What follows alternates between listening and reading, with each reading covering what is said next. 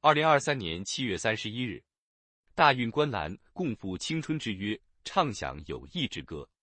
刘硕阳，大运会的赛场上有争分夺秒、激烈角逐，也有暖心时刻、青春乐章。接下来，东安湖畔还将书写更多精彩的诗篇。七月三十日上午，在斩获成都大运会首金一天之后。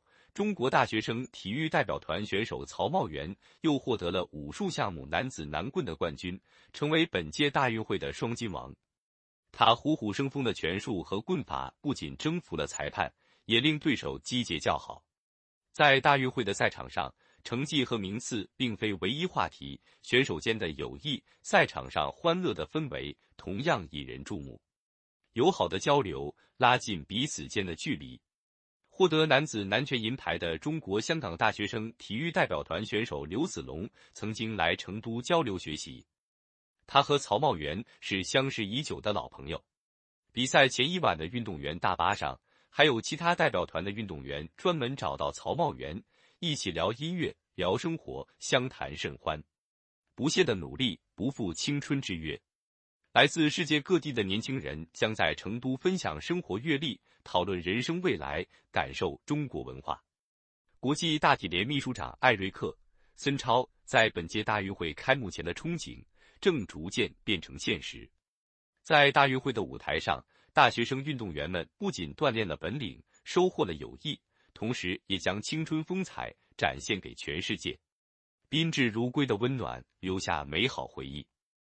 二十九日晚的四川省体育馆，中国大学生男篮与巴西大学生男篮激战正酣，现场观众的呐喊声一浪高过一浪，中国队雄起的助威声震耳欲聋，但巴西队加油的鼓励声同样没有缺席。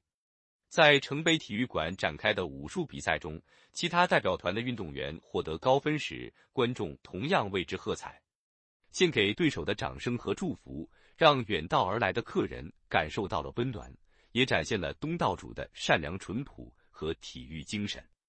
默契的互动则让赛事更加精彩。为回馈热情的观众，男篮比赛开始前的热身阶段，二零二三年中职篮选秀大会状元陈国豪就上演了精彩的大风车扣篮，让现场观众大饱眼福。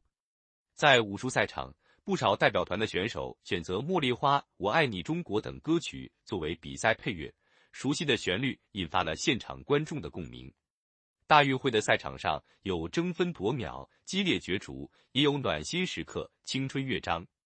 接下来，东安湖畔还将书写更多精彩的诗篇。本音频由喜马拉雅读书的小法师整理制作，感谢您的收听。更多深论、时政评论、理论学习音频。请订阅关注。